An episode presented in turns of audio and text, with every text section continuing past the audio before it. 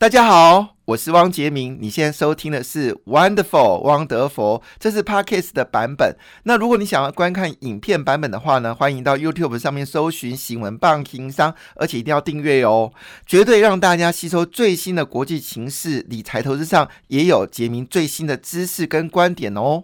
我们今天访问的是我们林佑明老师，哎呦今天带什么东西？之前他讲的是艺术品，不知道大家有没有真的跑去热烈的欢迎哦？真的艺术品在未来的时代里面，在台湾肯定是会发光发热，因为我们在税金上面有很大的一个改变。所以先谢谢我们林佑明老师，谢谢你。好，谢谢杰明，谢谢各位观众听众。好，那我们今天谈什么？今天谈酒。因为台湾人超爱喝酒，是好，所以你也把你的焦点放在这个酒类的投资吗？对我酒类其实基本上可以自饮啊，但是也可以投资。那投资最主要的一个目的哈，并不是说真的要靠它来赚很多很多的钱，而是说，既然你都有在喝酒，而且你很多的场合都需要带酒，对不对？好宴席，但是呢，你可能拿出去的酒如果不称头的话，其实说实在的，你从宾客的反应里面也感觉很没面子。但是如果太贵的一个酒，你拿出来的话，你心会痛。但是如果这个很贵的一个酒，当初你是用很低的成本来买到的哦，我觉得你拿出去的话，哎，真的走路都有风。所以今天要跟各位来讲，就是所谓国内现在最大宗的饮用的酒啊，其实不是早期的 S O，也不是红酒，其实是 Whisky。对，是威士忌的一个部分。那今天我们在讲到威士忌的时候，我们先把整个台湾人的习惯跟各位做一个分享。早期当然爸爸爷爷那一辈的话，一定都是喝白酒，对不对？然后那当台湾开始进入洋酒的时候，最早期就是一开始进来的时候是 S O，所以什么轩尼诗啊，什么人头马呀，对不对？皇家礼炮那些你都看过。但是为什么后来威士忌会起来呢？第一个，它的单价没有那么贵，然后第二个，大家会发现其实它的保存方式很简单，因为它是用麦子来去做，所以很多开过了之后，其实你放着都可以祭酒，都可以继续喝。可是你红酒不能放，你你其实 X O 也不太能放，因为它毕竟还是水果类的葡萄嘛，对，所以然后清。酒更不能放，好，所以这个一开完就马上喝，只有 whisky 可以放的比较久，所以 whisky 就变成国内一个很重要。那他，你知道国台湾人哦，在喝 whisky 的时候夸张到什么一个程度？台湾的岛其实不人不多嘛，对不对？但是它是全世界哈，一整年要喝掉 whisky 啊，进口 whisky 是两百八十亿哦。那两百八十，百八十，两百八十亿，各位，我们去算哦，一瓶现在的威士忌大概平均呐，用两千块来算的话，大概一年要喝掉一千四百万瓶。那一千四百万瓶，如果说是以一天来算的话，一天要喝掉三万八千多瓶。台湾人，那台湾人的喝酒的人口有多少呢？大概一百万左右。而且还不是只有喝 whisky 哦，还是只有喝，还有喝红酒啊、白酒啊、葡萄酒啊、什么什么清酒之类。那你说这 这样的人，然后喝掉一千四百万瓶的啊，两百八十亿金额的 whisky，你就知道台湾人多爱喝 whisky 了。这有可怕，因为我们台湾的火锅市场这么热，对不对？但是它的整年的规模也不过就是，如果没有记错是五百亿，但是。刚才讲，whisky 在台湾就已经两百五十亿元了，两百八十亿，两百八十亿元，全世界第四大。那我干嘛去？因为我们知道最近很多火锅店可能陆续都要去上市上柜，嗯，那当然它获利也相当的好。可是如果是以这个角度来计算的话，那 whisky 的筹资价格恐怕不输给这个未来火锅店了，因为我们知道最近之前包括 F 美食啊，其他公司上市的时候，曾经股价都飙到五六百块钱，那么逼了很多这些呃做食品业的也都决定要一一挂牌，所以也就是说整个数字相当可怕。那刚才我从资料显示啊，根据葡萄酒及烈酒研究所那么的规的这个数据哦，说在短短过去十几年，台湾威士忌的消费金额每年是以一百三十 percent 的速度在成长，现在已经是到两百八十亿的消费金额，也就是说，一年我们喝掉了一千四百万瓶的 whisky 啊，相当一天喝掉了三万八千三百五十六瓶哦，相当恐怖。我们台湾虽然很小，可是我们是全球第四大的 whisky 进口国，哎，哈，所以等于是我们的人均应该是第一名的。第一名，我们人均是 第一名。天哪，这实在是很厉害，很厉害。好的，那我这么说，现在目前 whisky 到到底有哪些国家有生产？当然，最大宗的应该还是英国，就是苏格兰这个部分，因为苏格兰有分高地嘛，Speyside 的河谷区，对不对？还有低地啊，那他们是早期的 whisky 的发源地。然后呢，后来慢慢的就是美国嘛。那 whisky 呃，在苏格兰这一块的话哦，就比较特殊，因为他们比较流行的是雪莉，好雪莉酒这一类的，这个用雪莉桶做的 whisky。那美国呢，它就是用波本酒做的 whisky，叫波本 whisky。好，那波本酒是什么呢？波本酒的原料是玉米。好，那我们现在喝的原料其实是小麦。好，所以这是以两个大洲。那当然，后来慢慢的从这个西风东渐嘛，就传到了东方之后，我们真正在做威士忌在亚洲里面最大的就是日本。好，那台湾呢，其实也有两家，好，有两家在生产，一个叫做格马兰，一个的话叫做这个欧马。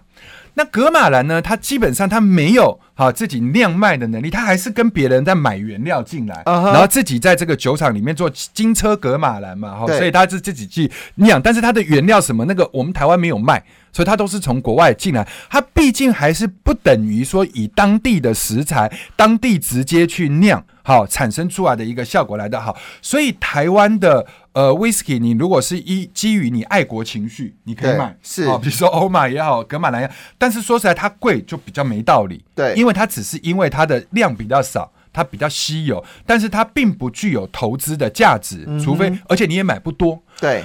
那日本这一块呢，我们等一下再讲，我们先来讲最大宗的，就是所谓的这个苏格兰的部分，就是英国的这个 whisky，那个是最重要的这个这个产地。那今天大家就很多人的迷思就是说，哎，我们 whisky 的投资应该是买越高年份的越好，因为我们常常看到拍卖会上那个三十年的一个酒，我我红酒的概念不就是这样子吗？对，红酒当然或许是因为葡萄的这个产期哈。那各位，你我我昨天才去这个深恒仓啊，就是我们家免税商店深恒仓，我看到了一瓶三十年的这个。呃，这个麦卡伦的 whisky 啊，它开价是三百六十几万。Oh my god！对对对，那很多人就想说，我们投资是不是要来买这一类的酒来投资？这个感觉就好像你股票要买大力光是一样的概念嘛，对不对？哈，那我先给各位一个基本的想法啊，酒呢，它的年份乘以二就是人的年纪。我再讲一次哦，如果十二年的 whisky，它就相当于人的二十四岁哦。那所以三十年的 whisky 的话，它就相当于人的六十岁。那这个概念是什么呢？一个十二年的酒相当于人的二十四岁，那它的个性是什么？一定很冲，对，一定很一定一定强烈强烈，对，嗯。但是是不是成熟度不够？是，所以它的酒体它就会比较辛辣。酒体的话就是比较没有尾韵。好。那一个三十年的酒，就到了人的六十岁的时候，对他可能很成熟，嗯，可能很有尾韵，喝下去的时候很顺，但是他已经没有活力了。哦，那为什么呢？因为他在桶子里面放了三十年，他已经酒的味道已经变少，但桶的味道变多，所以它桶的味道占过于它的酒的味道。所以其实真正最好喝的威士忌，我跟各位来讲，其实应该是十八到二十五年，就相当于人的三十六岁到五十岁。原来如此，这个是中年人里面又有活力又有智慧。那太老了，你其实是有苦味；太年轻了，其实是有辣味。好，那这一段的其实最好，所以投资上面来讲，自用也好，投资也好，增值比较快的。好，我们不要说什么三十年，三十年你能买几瓶？可是现在十八到二十五年，你还可以买到便宜的酒，但是它以后会变贵。我我举一个很简单的例子哈，年份有的时候不是绝对。麦卡伦在五年前哦，应该是说二零一二年。当时我们在喝那个麦卡伦，有一个十二年的酒叫紫钻。嗯。我不知道杰明知不知道，这个紫钻它上面是标十二年，那很多人在想说十二年不稀奇啊，因为威士忌最基本的就是十二年，对不对？好，那个时候它的价钱大概差不多一千多块哦。但是呢，它里面的各位你去看，第一个它叫初酿雪莉桶，它就是从雪莉桶啊，因为雪莉桶本身就是直接酿过加烈葡萄酒的一个雪这个桶子里面再拿来装威士忌，但是它是酿完了第一批，它做出来，而且它的那个雪莉桶呢是西班牙俄罗罗索的。这样的一个学历，这个是很好、很顶级的哦，很顶级的桶子做出来的酒。可是它因为十二年的关系，它卖一千块。嗯，好啦，经过了十年的时间，各位你现在随便去深恒仓，你随便去任何地方买，它都是一万二、一万三起跳。哇，那你说它为什么这么好呢？哦，因为第一个它是初酿学历，而且又是 Oloroso 的这一块，所以十二年不代表是绝对。重点是第一个它的酿造方法跟它用什么桶，这个是。投资上面和自用上面好，所以我今天带了一瓶这样的酒。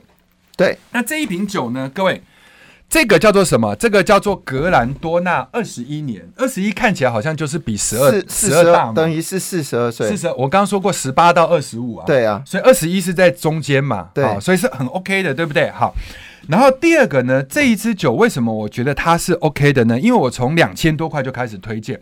它现在的市价已经到了五千二啊。但是呢，如果以跟紫钻来相比的话，它才在紫钻的中间。哦，那为什么它可以跟紫钻相比？第一个，我们来看它最早期这一批的酿酒师叫 Billy Walker。Billy Walker 是国际最有名的酿酒传奇大师。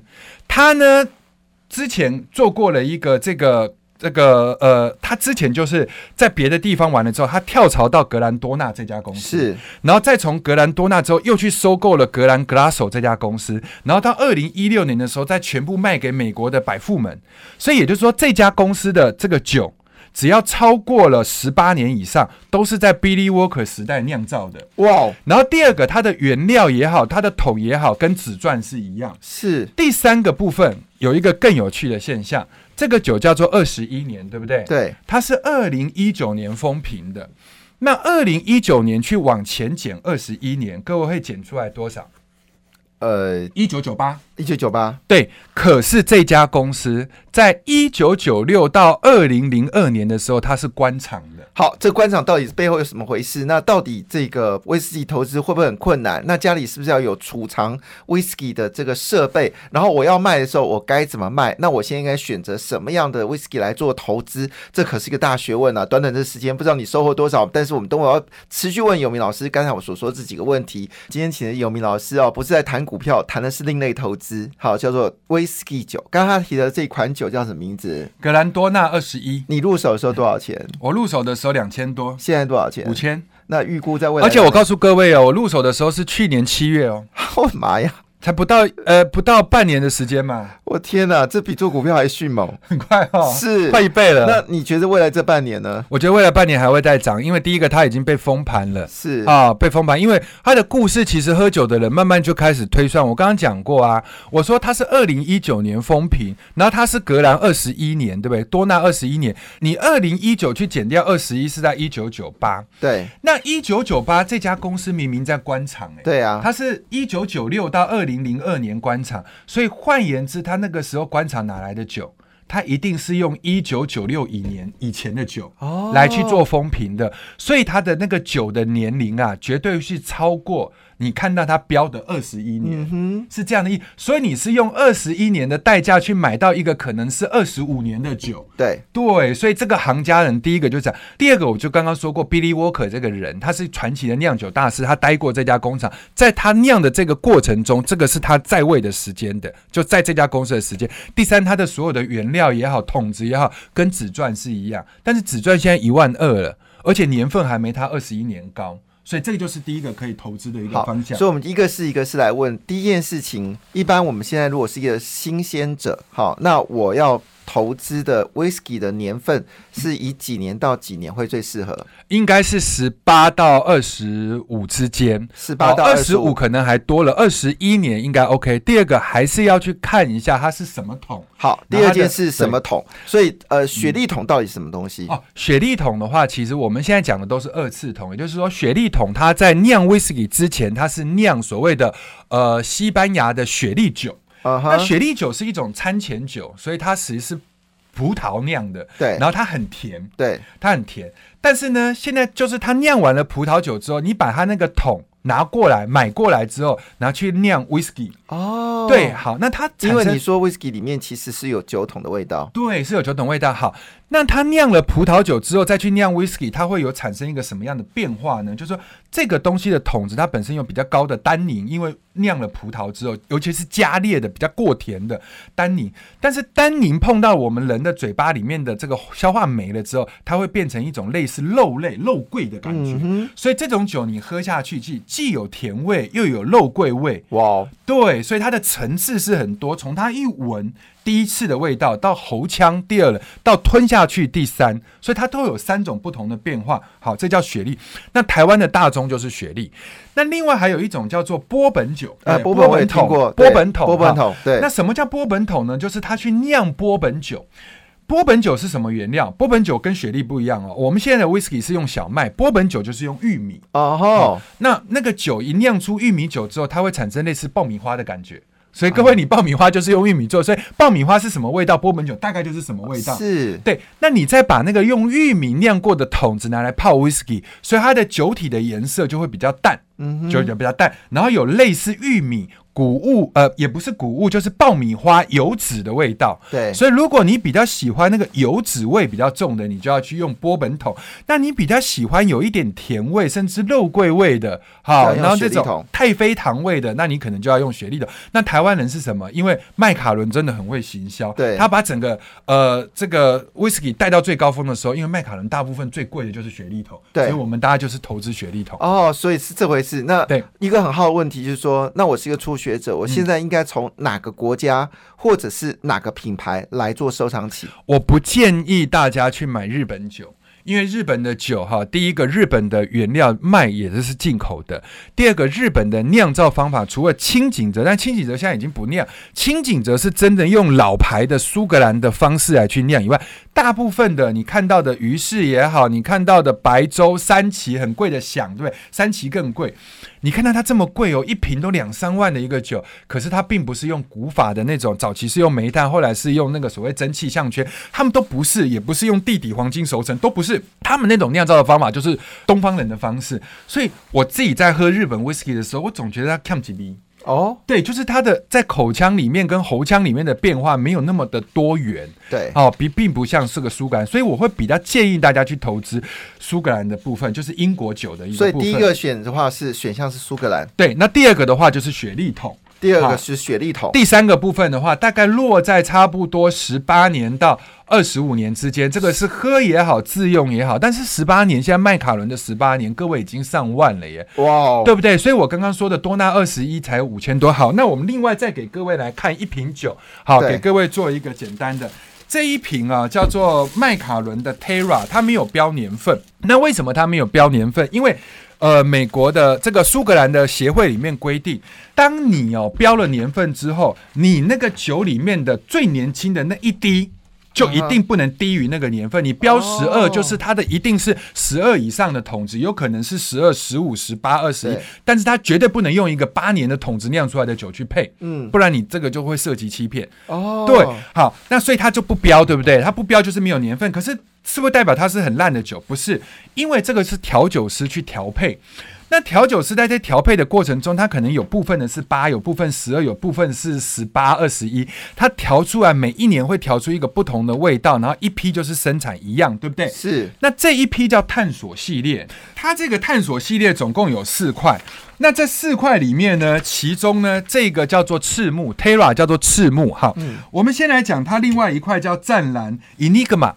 Enigma 现在的市价已经是差不多七千多到八千左右，还可以入手吗？不行，因为它大概就封顶了。OK，但是这个 Terra 哈，你去看哦，它现在在这个飞机上的免税商店是，它是五千二到六千多都有在卖。对，可是如果你现在在某些免税的这个店里面，你可以用两千九百买到。哦，真的吗？对，马上就已经有两千多块的差价。我讲的是真的哟，各位，是这个你可以上网去查，它的标价绝对是在五千以上。对，除非有一些酒商卖的进货很便宜，它可能开到三千六，但是再怎么样都是三千六。但是你在某一个免税商店，那个名字我不能讲三个字的，你现在两千九就买得到。但是这一批这一批，如果你买完了之后就没有这个酒了，那为什么呢？第一个，它跟刚刚多纳二十一样，它也是出酿雪莉桶。OK，对，所以是因为这样的一个关系，而且。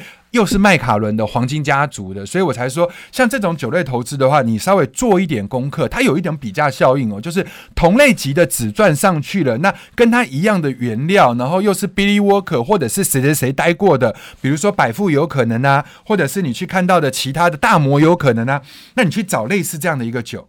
它会比价，那再来麦卡伦系列里面，比如说 Number One 到 Number Six 已经涨到了好几万了，对不对？甚至十万以上。这时候你回过头去看麦卡伦下一批出的，而且比较量比较少的这些酒去投资，你可能就会赚钱。好，当然你要更详细的信息，我们还要请有明老师替我们继续追踪了，因为酒这个东西是很多男人的最爱。但是提醒一下，饮酒过量有害健康，并禁止酒驾哦。那今天非常感谢有明老师来跟我们一起来分享 Whisky 的投资学，真的太精彩了。谢谢永明老师，我们谢谢大家。感谢你的收听，祝福你投资顺利，荷包满满。也请订阅杰明的 Podcast 的节目《Wonderful》，以及 YouTube 新闻棒情商的节目频道哦。感谢，谢谢。